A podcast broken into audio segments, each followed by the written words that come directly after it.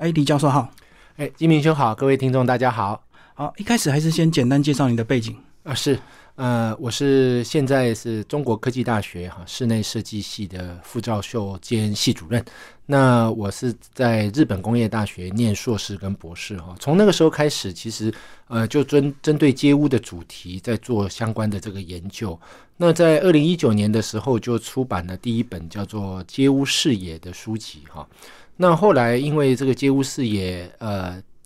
第一版哈，其实销售也还可以。那后来出版社在跟我商量哈，我们再增补一些内容哈，用再版的方式把这本书再改编哈，再版成为叫做《百年街屋》，就是今天呃来上金明兄节目来介绍的这本新书。嗯，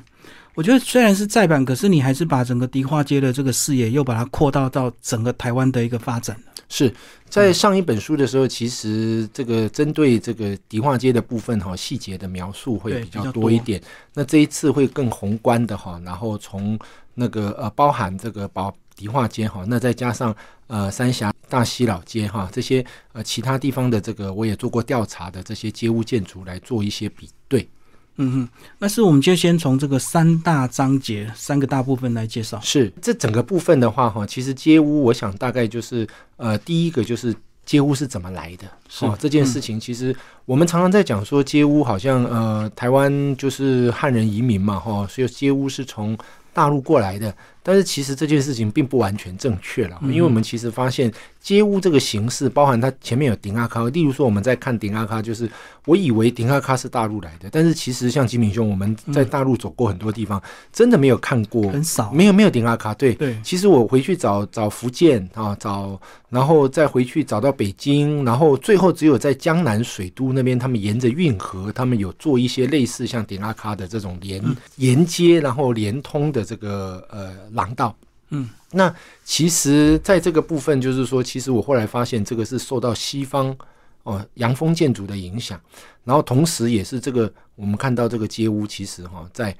台湾、金门、然后马六甲、马来西亚、新加坡这些地方特别多。哦，那我们可以其实可以定义它叫做侨乡建筑了哈。那第二个大部分其实就是说，针对这个整个街屋建筑的这个发展的过程啊，我觉得其实这跟台湾的历史息息相关。一开始是汉人移民哈，就清代，那一直到了一八六零年代，其实那个时候呃受到英法联军的影响，有这个叫通商口岸开港，嗯嗯，那这个时候台湾就受到了欧美洋行，就是欧美的呃力量的影响，是一直到了一八九零年代，日本人来了。好，那日本人来了，这个一八九五年日本领台开始，又带进了各种的新式的这个呃建筑。形式、建筑技术跟建筑材料，例如说像砖瓦，好或者是混凝土等等这些新的材料哈，那也让台湾的建筑又迈向了另外一个像我们现在提到的呃巴洛克式或者是近代建筑各种近代建筑样式等等哈。那还有一个第三个部分，大概就是未来的街屋哈，我们应该怎么？其实呃，我书里面哈，其实这本书当时就是说，其实。呃，因为它里面的这些呃原始的这个照片，大部分都是九零年代、零零年代啊的原始照片，比较早期拍，比较早期拍的。为什么呢？因为其实在两千年以后哈，迪化街经过这个台北市政府做这个容积移转制度哈，嗯，那呃容积移转制度以后，大家因为有容积移转这种补偿，所以屋主都会去选择去修复这个建筑物。嗯，那修复之后，其实当然就是说。呃，很多地方哈，很多建筑物都因为被修复了，跟原来会有一点不同。对，好，那那我我这里面是最原汁原味，就九零年代跟零零年代，我自己在迪化街慢慢走拍下来的这些照片。那很多景景象哈，其实是让大家了解，在过去哈，市政府还没有开始在进行这个呃，例如说从最早的容积移转，后来的骑楼整平，还有现在的柯市长在做的邻里交通。那个改善等等这些计划之前，其实我们曾经在迪化街的那个顶阿卡是很挚爱难行，但是现在其实已经没有这个状况了。所以我这里面其实最后提到，就是说未来还是持续的要去呃改善，未来还是持续的去进化，那就有仰赖我们市民跟市政府大家共同努力。嗯，呃，九零年代那时候拍的照片，虽然画质是比较差，可是意外保留当时的原貌，就对。是。那现在虽然这个修复了，这个外观更漂亮，可是有时候他们是用新的东西来修旧的东西。其实大部分来讲的话，原则上我们现在其实我们的文化资产审议是非常严谨的，嗯，可是有时候我们毕竟还是力有未逮，因为你不太可能真的是纯古法、纯古古材料下去做修复哈，那所以相对来讲的话，这些。呃，您刚刚讲的，虽然画质不好，但是这些老照片还是非常有价值的。这个也是当时这本书出版的一个契机啦，因为有非常多丰富的老照片哈，可以去说过去的故事。嗯，然后你说九零年代你在那边拍，那时候是学生时代嘛？对，那个时候还在念硕士班的时候，在做田野调查哈。一九九五年开始，我就在，因为我是九四年大学毕业，然后到日本哈，日本工业大学去念那个建筑研究所。好，从那个时候开始。那那个开始做这个相关的这个田野调查，嗯嗯，好，那接下来我们来讲这个呃街屋。你在第一个章节讲到很多这个形成的这个背景，那其实有时候是它整个历史是延续的，也很难说是谁被谁影响，对不对？因为从清代一直到日剧，其实都有影响。对，我们在讲说主持人非常用功哦，其实。这个是完全正确的，因为我们常常，例如说，可能在我们的过去的历史的教育也好，或者是大家都会有一个断代的想法，就是说，哦，这个是清，这个是明，所以这个呃，从清到明，但是其实我们忘了，呃，不管什么时代，我们都有一个过渡。哦，所以在这个迪化街的整个过程里面，其实你很难去断代说，哦，这个是清代的闽南式建筑，然后再来这个是呃日本统治时代初期的这个洋楼式，然后再把它转成那个巴洛克式。我只能说，在这五个时期，我们按照它的特征去把它分成五个不同的类别。但是在其实，在闽南过渡洋楼，在洋楼过渡巴洛克，在巴洛克过渡近代的时候，都还是有一些。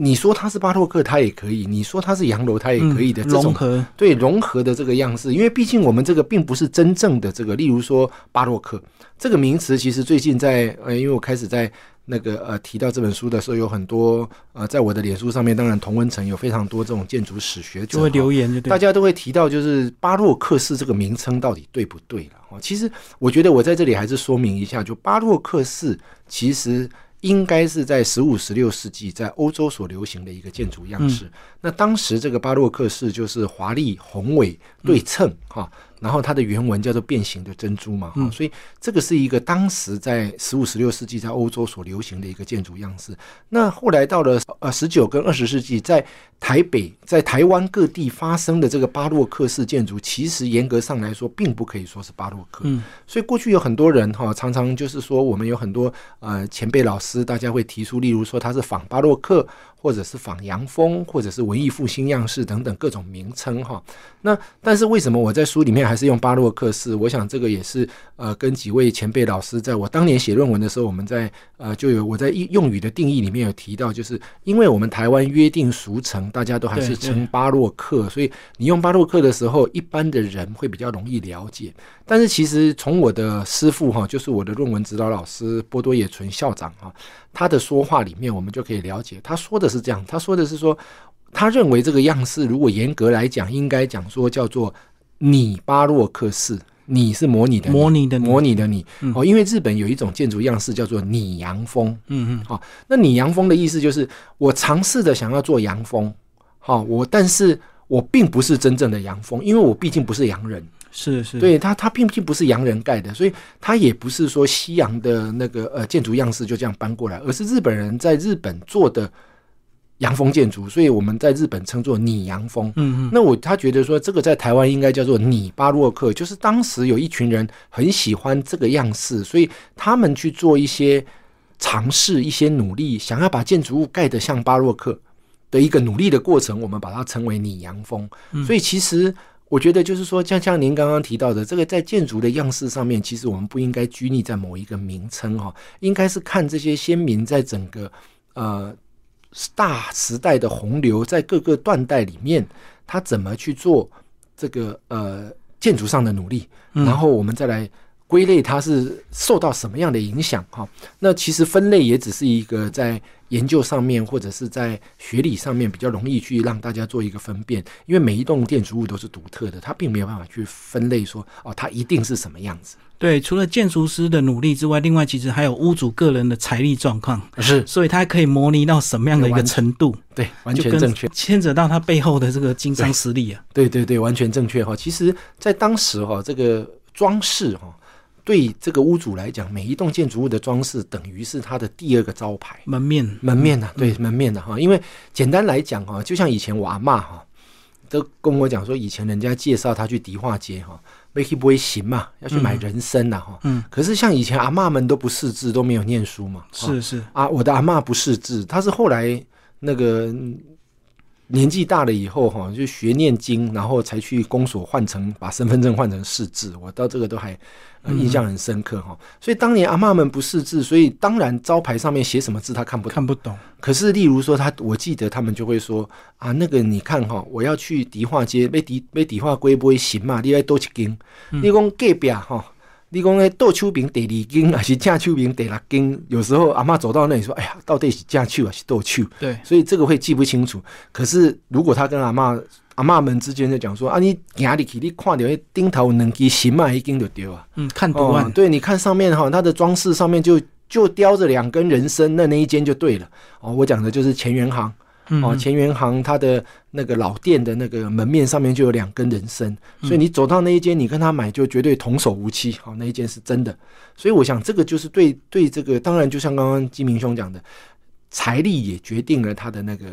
装修了哈，那同时它也是展现屋主品味跟财力的一个机会，所以他们才会每一间一间又一间装饰的这么精美。对对对，所以如果即使财力比较不够，他也会做的外表稍微这个模拟一下。是是是，不过我想迪化街当年哈，他们财力都是非常够的，所以一间一间推陈出新，真的是非常的争奇斗艳。嗯，好，那到了第二个章节，其实你回到这个大道城啊，你还是呃用这个时间的顺序来稍微讲一下当时的变化，因为确实在整个大环境之下，有时候会互相看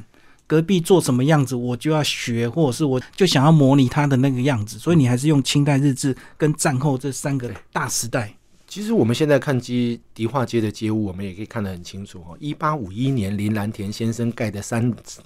然后三间大厝哈，三栋大厝，现在还在。就是一五二、一五四、一五六，好，这三间现在还在，那也被修复了。其中有一个灵武湖相命馆，好，那它也开放参观，哈，那那间也修的相当的漂亮，大家有机会可以去看一下。那那个呃，相对的就在斜对角哈那边的林富镇商行，在呃。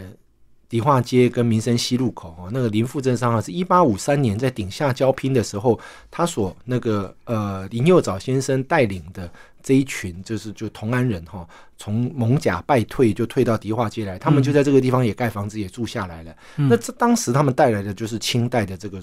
我们讲街屋建筑嘛，哈，是啊，那我们来讲那种清代的建筑物形式，大概就是比较看桃看兵的哈，等于它的门面都被整个屋檐遮住了哈。嗯，那一直到了后来哈，其实一八六零年代的英法第一次英法联军，第二次英法联军，其实当时的清廷签订了《北京条约》《天津条约》哈，那这两个条约其实就奠定了中国开放通商口岸。哦，那后来第二第二次英法联军还开放其内港，嗯，所以。这两件事情来讲的话，就是我们开放了淡水，那之后又开放了其内港，就整个淡水河的内部，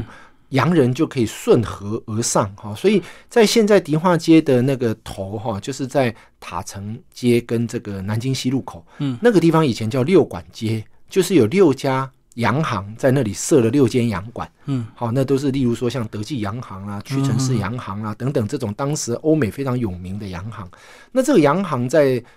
迪化街这边盖了这个房子以后，其实也引起了当时台湾的这些我们讲跟洋人做生意的帮办哈，这些买办或者是这些大士绅哈，嗯，他们的仿。他们的相对他们的那个一些模仿，那是一直到了日治时期一八九五年以后哈，日本人在台湾开始。盖了这个炼瓦工厂，就是砖头，嗯，哦，砖头的日文叫炼瓦嘛，哈。那砖头工厂，那开始可以真正的来干这些洋风的建筑物，因为过去的建材其实取得不易，因为像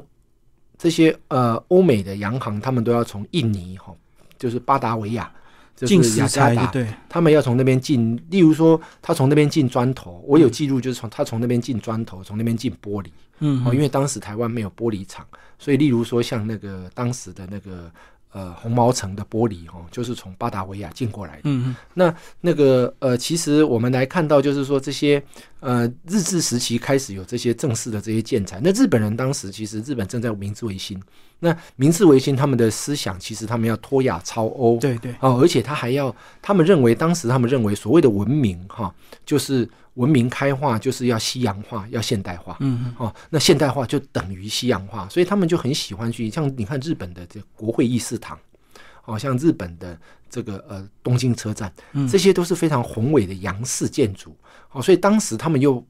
不好称为洋式，所以他们把它取一个名字叫样式建筑。这个建筑是有样有有模有样的啦，嗯这个建筑是有有模有样的样式建筑，叫 Yoshiki Kenchiku。哦，这个在日本来讲哈、所以这样的形态也影响到台湾哦，因为到台湾来盖了总督府。然后台北宾馆、监察院等等这种大型的公共建筑，象征未来日本要在台湾长治久安呐、哈。所以经过这些，你看，就是刚刚您提到的，完全正确，就是呃，台湾的建筑的发展跟整个台湾的历史哦，从一开始的清代的移民，后来受到这些欧美洋行的影响，嗯，接下来受到日本人，但是日本人当时是要脱亚超欧，他们非常崇崇敬这种西洋化，好的整个过程哈，那我们就可以看得到，就是说会从最早的闽南式，然后再来洋楼，然后再来有这个所谓的巴洛克，嗯，那之后又受到这种一九一零年代的国际主义样式哈，因为大家看巴洛克看久了，会觉得巴洛克每一栋都这么的华丽复杂，那他们看久了复杂的，他也会想说，那我要再看点。比较简单的，所以这种国际主义样式用非常简简洁的线条哈，在一九一零年开始流行，在台湾也非常也可以看得到，在迪化街也可以看得到很多类似的建筑物。嗯所以那时候是不是也是整个台湾政治相对稳定跟安定的一个时期啊？是，其实其实您看哈，就是呃，在十几年前，台湾有一部那个得奖的金马奖嗯的纪录片哈，那叫《跳舞时代》。然后他讲的其实就是当时这个呃一九三零年代的台湾哈，嗯一九三零年代的台湾其实是相对非常，因为你看当时的台湾是这大日本帝国的南进基地，所以在台湾其实你看哦，当时的那个呃以前旧儿童乐园那里了哈，嗯，那里那个游乐园就是我们现在看到旧儿童乐园那里，它有这个划划船，就像那个那个现在的迪士尼一样。它有那个船从山山坡上冲下来，那个冲那个、哦那个像海盗船对对对，像这样子那个设施哈。嗯然后当时所有的小姐都打扮的很漂亮哈。那个当时说这个呃，我们讲说打扮的 party party 的男生叫欧告嘛，嗯，然后欧高兄对不对？然后那个当时这打扮的很洋化，这些女孩子叫欧妞嗯嗯哦，所以其实他们，然后那个时候大家很热衷流行跳舞，嗯所以那个时候叫跳舞时代，然后开始也有这种台湾的歌谣开始产生。那个时候，例如说那个时候日本人开的哥伦比亚唱片公司嘛，在中山堂，就是在中山在博爱路上哦，中山堂对面这边。其实它像我们所熟知的这些什么呃望春风啦，嗯哦，或者是这些雨夜愁啦，哈、嗯这种这些歌其实都是距离我们没有太早以前的，等于是可能是我们阿嬷时代的流行歌。我的阿嬷五六十年前大概就是一九三零年代的流行歌，嗯那我们却就是到了一九。我们是一九七零年七零年代生的嘛，到我们这年代，我们就觉得那好像很古时候的事情，但其实你再往前推一点，那首歌其实也还没有很老啊。对，嗯所以其实那个时代的台湾哈，尤其是到了一九三零年代的台湾，以在日本人的统治之下，当时的台湾其实是相当相当的繁荣富庶了。对，所以嗯就像您讲，它是一个成平时期，所以大家不但经济能力好，而且大家没有任何的那个担心，好、所以他们就愿意在建筑上面花很多的精神。所以它比较没落，就是我们这个呃战后我们这个商圈的移转，对不对？是，等于是我们国民党又后来又对整个台北市有一些新规划。其实大概就是城市的规划哈。其实你看，像日本人也当时来到台湾，第一件事情也是把台北城给拆了嘛，哈、然后把当时台北城的围墙拆掉，变成三线道路啊。那但是其实你说这个有时候那个拆除可能是发展必要之二了哈。嗯，那呃，我想在一九八八年的时候，当时就有一个呃运动叫做“我爱迪化街”运动，因为当时的台北市政府根据这个都市计划的那个规定哈，他们希望把那个迪化街拆除拓宽，成为这个呃成为十米的道路了。嗯，现在迪化街只有六米宽嘛，哦，那如果说拓宽之后，整个迪化街两边的门面就通通都不见了。嗯。所以当时在那个呃，当时的药山文教基金会哈，那的邱如华执行长，好，那邱老师这一次也帮我写序哈，那那个呃，邱老师现在也是台湾历史资源经理协会的秘书长，哦，那他这几十年来都在努力的呃尝试这个这个所谓的那个。历史保存，嗯嗯，那我们应该来讲说，其实当时邱老师带领，那当时就是例如还有台大城乡所的夏祝九老师，哈啊，还有我们的古迹专家林恒道老师等等，他们都跳出来说，这迪化街其实是非常有味道的，好，所以当时开始来做一个保存，哈，那其实为什么会？因为就是其实当时都。在在一九七零年代，经度经济高度发展哦，大家都认为你要开发，你就是要做现代化的都市规划，就要往上盖。对对对，然后你要，因为你要往上盖，所以你道路要宽。嗯，但是其实经过这几十年的尝试，我们在两千，像现在二零二零年代的我们，就发现有时候道路宽并不一定是繁荣的象征。例如说，各位我们来看信义路跟仁爱路两条单行道都这么的宽，可是。他的生意，他的商家的生意并不一定那么好，嗯，好，所以其实拓宽并不是那个繁荣的保证，并不是生意繁盛的保证了，反而是一些比较小的街道，它让人比较容易在里面，因为你如果开车就是直接经过了，对，就匆匆忙忙，对你开车就直接经过了，那如果人可以下来走，好，人可以下来走，它相对来讲，它呃过路客或者是消费的机会就会增加。嗯，哦，我想这个等于是，那你说您刚刚提到的就是迪化街，也就是一九七零年代开始哈，渐渐的呃这种呃所谓的这个呃贸易，哦，就是我们的贸易开始转型。那贸易开始转型，在过去其实都是以迪化街为主，可是贸易开始转型，就是呃开始他们呃转到了，例如说像以前的那个呃买卖部是在永乐市场嘛，嗯，那后来这些公司像什么星光啊、李龙啊。哦，等等这些，然后还有台南纺织等等这些大公司，他们都把它转移到他们的工厂去了，所以相对来讲，迪化街这边的重要性就越来越少。嗯，好，所以这个部分我们可以看到，就是说到一九七零年代以后，开始渐渐的慢慢，呃，当时当然也有都市的发展的问题了哈，例如说那个信义计划区开始，那时候开始从西区移转到东区，对对，然后我想金明兄大概是不是有印象？像我们小时候哈，其实忠孝东路还没有开通的。对我小时候，其实我我的印象是，那个车子到了现在顶好那里，路就开不过去，停下来。对对，路就开不过去，路路就停停在路就开到一半到中间而已。所以那个相对来讲说，这个整个那个三三十年来的整个都市的发展真的是啊不一样。所以后来慢慢的就往东区去哈，所以那个西区这边相对的就比较没有那么重要了。哦，那这个时候就是开始，但是迪化街这边在做这个南北货，它也是持续在做这个南北货，但渐渐的，它可能因为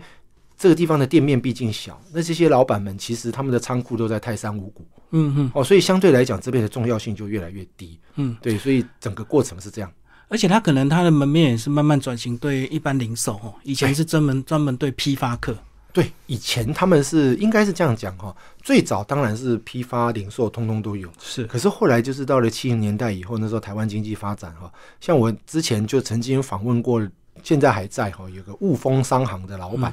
他就坐在里面一个店，一只一个桌子一个电话，里面摆一些架子，然后上面放着各种的珍贵食材，例如说墨西哥进口的车轮包，嗯，等等哈，然后还有面粉。然后面粉的国外进口的面粉，台湾的面粉等等各种哈。然后我就在那边跟这个老板聊天的时候，那阿伯就跟我讲哈，哇，那人家扣几景点哦，我就差不多哈，差不多要腰洗。嗯，他说哦，我不是，他就把从抽屉拿了一本簿子出来，他说你看，这些是跟我叫货的，都是靠电话，就是。哦，他说他只要有这支电话，嗯，哦，他说他交的货是交给谁？他交的货是交给君悦饭店、金华酒店，嗯，他说台全台北的五星级饭店都跟他叫货，然后他说货也不会来这里，他说货是直接从他泰山，他说他泰泰山有两千多平的仓库，嗯，冷冻仓库，他说直接从那边出货，然后从国外进口以后直接进仓库，进仓库，对对，他说这些大家都会处理好，也不用，他说我就是。他就他就坐在那边接电话，然后就是然后他说其实平常这些 routine 的业务哈，他说儿子女儿也都处理好了。他另外还有一个办公室在忠孝东路处理这种进出口的。他说因为他的他有很多小姐，他说他们这个要进口要便宜，就是他什么报关什么联络他都自己来。啊，所以他说他请了很多小姐，然后他说这个地方坐不下，所以他说这个店他就守，他只是守着这个店而已嘛。有因为有感情啊，所以守着而已。对，他就守着，而且他是第一个，他们那个是土脚壁哈，嗯，他是第一个在修，就是说他在整理的时候，那个时候还没有修复这件事情，他在整修的时候，他就特别把一个土脚壁哈，把它用玻璃好，然后呈现出来让让客人看。他说，他用这一景头盖表。托卡比亚是长这个样子，嗯，好，所以他就是他其实也是一个蛮有趣。那他也是他第一个教我，就是他跟我讲说，哈，迪化街这边其实你不要看这些老板，他其实都是深不可测，嗯，哦，那他们在这边其实也就是守着老店，然后看着生意而已，嘿，真正他的生意也不在这里，等于是情感的这个无法割舍而已。是我记得你上次来就有提到说，有些人他店面宁愿拿来停车，他也。啊！不要租出去。是是是，对对对，那个阿贝最近他们的店面停的，现在是停法拉利的，所以嗯，对啊，嗯，好，那其实这本书的第三章节，你还是有带到这个其他的老街，呃，三峡老街跟大溪老街，这也是你做研究有时候要互相比较，是自然就会关注到其他的部分。对，像三峡老街、大溪老街，其实也很美了哈，尤其是三峡老街，呃，在台北县政府的努力之下哈，其实三峡老街从居民不愿意。好，一直到现在变成是一个观光的圣地。我想这个部分比迪化街还要精彩，因为迪化街其实一开始大家反对，可是从隆基移转之后，大家就因为其实你也知道，其实钱虽然不万能，但是它可以解决很多麻烦。是哦，例如说，我上次也有提过，就是呃，他们我在整理他们的地籍资料的时候，发现他们每一个店店家的土地哈，大概都有十几二十个人以上。嗯，共有共有，对，那这个其实是真的很麻烦的哈。那当然，我想很多很多的这些后代，他并不是要钱，可是有如果说可以透过这种容积移转的话，用钱是最最容易解决，因为房子很难去割嘛，嗯，哦，房子很难去割，所以用钱是最容易的解决方法。那三峡这边的话，相对它是从风貌的方式，所以当时的城乡局，但是你看台北县，他又没办法又做容积移转。他只能靠说未来这个修好了以后，生意可以变好等等，让大家愿意。对，像深坑老街也是一样，深坑老街还分两段做，其中有一段居民一开始还不想做，对，但是后来看到后来看到另外那一段说，哎，你做的不错，对对对，然后他们也要做这样。是，所以其实您看哈，我觉得最有趣的就是你看三峡老街哈，那整个这个过程其实现在也相当的，就是三峡老街我们现在去看也相当的丰富有味道哈，啊也。我想也成功的拓展了香港那个三峡这边的整个观光了哈。那大溪这边是更有趣，是大溪比较特别的是，它在一九一九年的时候，它是因为市区改正，就是我刚刚讲日本人来了以后，他也做了很多的都市规划，嗯，所以他们也希望去截弯取直道路去拓宽，当时在台北，例如说我们现在看那个呃光复北路跟光复南路哈，它不是会变一个闪电形嘛？路走到那边没有到南京的时候，它没有。它没有，它就要歪一下。它就是因为当时的道路是弯的，所以它把它截截直以后，它变成这种闪电型的道路。嗯，那其实我们来看到，就是说像那个大溪哈，它是在一九一九年的时候，像我们现在看到的中山老街也好，和平老街也好哈，他们都是当时这个市区改正的时候，嗯，他把道路截弯取直，对啊，拓宽，所以他的门面都被拆掉了。那他被门面拆掉的时候，他们就想说，那我要盖一个新的门面呢？嗯。好，我要盖一个新的门面。那我要盖一个新的门面的时候，那那个当时一九一九年嘛，哈，所以他们就采取当时最流行的，我们刚刚讲的巴洛克。嗯嗯。好，所以那个从文献上的记载也非常有趣啊，就是就像您刚刚讲的，我们彼此之间，我们是邻居，我们也会互相比较，对，比较我自己。看跨喜哇卡喝呀，西利卡五级，对不对？然后看我的品味好还是你的品味好。所以当时的记载是说，哈，每一家在做的时候，哈，有好几家就是比较求胜心切的，他们会用黑布把自己的给砍开，不让你偷看，不让你偷看，怕你学。哎，然后最后哈，我记得最后的记载，最后就是说哈，打开以后哈，打开以后，最后做好打开以后是那个呃比较靠尾中尾段的，有一间上面有一只老鹰的，嗯，哦，那间赢了。嗯我觉得这个这些故事也真的是非常有趣了。对对，因为他怕提早曝光，就对。对，因为他不想让隔壁知道他做了什么。嗯哦，那师傅之间也彼此互相比较，嗯我觉得这个也是非常有趣的故事。好，就是教授讲一下，你这本书其实呃，从三年一直延续，那再把格局扩大之后，这三年你自己的心态或者是再版重新再整理这些资料，有没有什么不一样？哦，因为经历了两年多的疫情，应该有不同的想法。是，就是说，其实我我发现哈，就是呃，本来前一版哈，就是街屋视野在出版的时候，其实我很单纯的就是想要就透过书了哈，让大家可以看到书，希望大家可以到迪化街这边来走一走，是因为这几年其实迪化街也相当的热嘛哈。对，那后来经过这三年，尤其是去年，这个出版社跟我讲说，我们要做一些增修，重新再版。好，因为第一个就是说，呃，我想他们也需要有一些内容。第二个就是有非常多的好朋友，就像一开始金明兄跟我讲，这本书出版了以后，有非常多的前辈好友哈，那大家都给我非常多的鼓励跟建议。好嗯，那所以您看这一次，刚刚您也提到，有非常多的人都帮我做推荐对。那这些人其实也不是说就在这个时间点，而是他们过去一直对我的勉励哈。我在这一次要再版的时候，特别请他就是说针对这个部分来帮我做一些说明。那就像您刚刚讲的，经过这两年的疫情，其实我发现哈，真的无常才是有常哈。那我们从来没有想过说，有一天我突然都要关在家里，我哪都不能去。嗯嗯，对不对？然后我本来以为说天涯若比邻哈，那就好像是说，因为我随时可以到，结果后来我发现天涯若比邻是透过这个影音的连接，人类的影音连接。其实这两年金明兄的那个整个节目，我觉得也真的是，呃，我想用脱胎换骨这件事情，这个形容词真的是有点不礼貌，可是它真的是一个完全是一个不一样的。因为未来就是这种影音的社会，这个我们必须了解。你看，像昨天我听到一个那个顺口溜啊，就是那个什么，那个抖音一响，爹娘白养，对不对？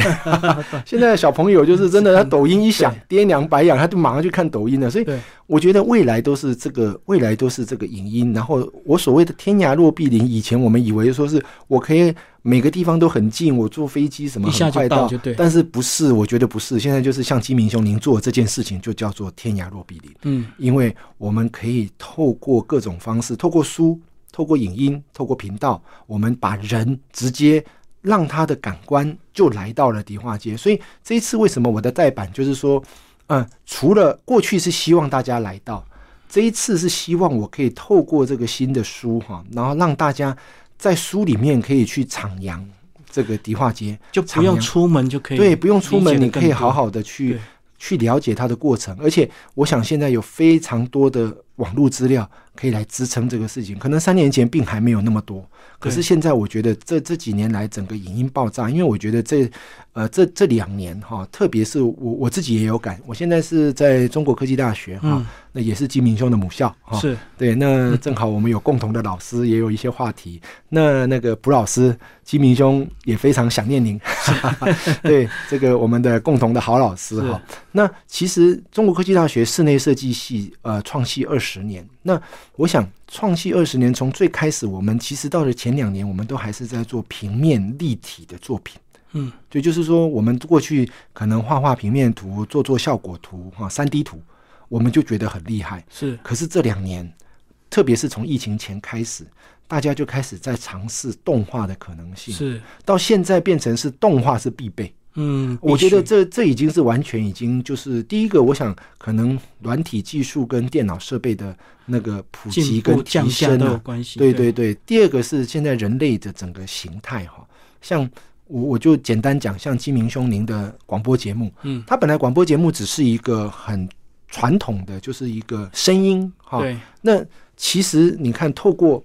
你把它另外同步加值，因为我们反正就在访问了，您把它对录影，录影之后你重新制作，它其实就是一个电视节目。嗯那这个电视节目，我们现在都在流行所谓的多影投放。你投影在一手机上面，它就变成是一个那个呃网络的频道；你投影在电视上，它就变成是一个电视电视频道对。所以这个东西就是，其实我们人类的收看哈，现在也会受到这个影响。那，嗯特别是我觉得这种所谓的这种记录型的哈，尤其是我特别在学校教学，我会发现就是那个呃，如果说认真的去持续的把这个议题嗯啊，用一个呃完整的记录去呈现的哈，永远比这些呃去收集一些热门议题，然后炒短线，哈，会受到更多的肯定。特别就是我们在讲比赛也好，嗯，然后最后的投票也好，真的是这个样子。对，像我在个人在网络上去收集资料，我去看影音记录，我都会挑那个越长越好的。我不想看那种两三分钟，因为太短，然后他可能为了塞广告，然后它的含金量不够。应该是这样讲的哈，应该是说，我我觉得应该都是要一个有厚度、有深度的记录。你最后再去剪成三十秒当当广告、当预告，那个是个广告，还可以。对哦，例如说，就像我们在想，就是说以前的报纸，它是有字数限制的，因为嗯报纸就这么大，我要登这么多新闻对不，对对，版面嘛哈，我要登这么多新闻，谁要在头版，谁要在二版，对不对？然后每个版它大概两百字、八百字，它是有限定的。可是那个东西它只是一个报纸，对，对，可是，一本书，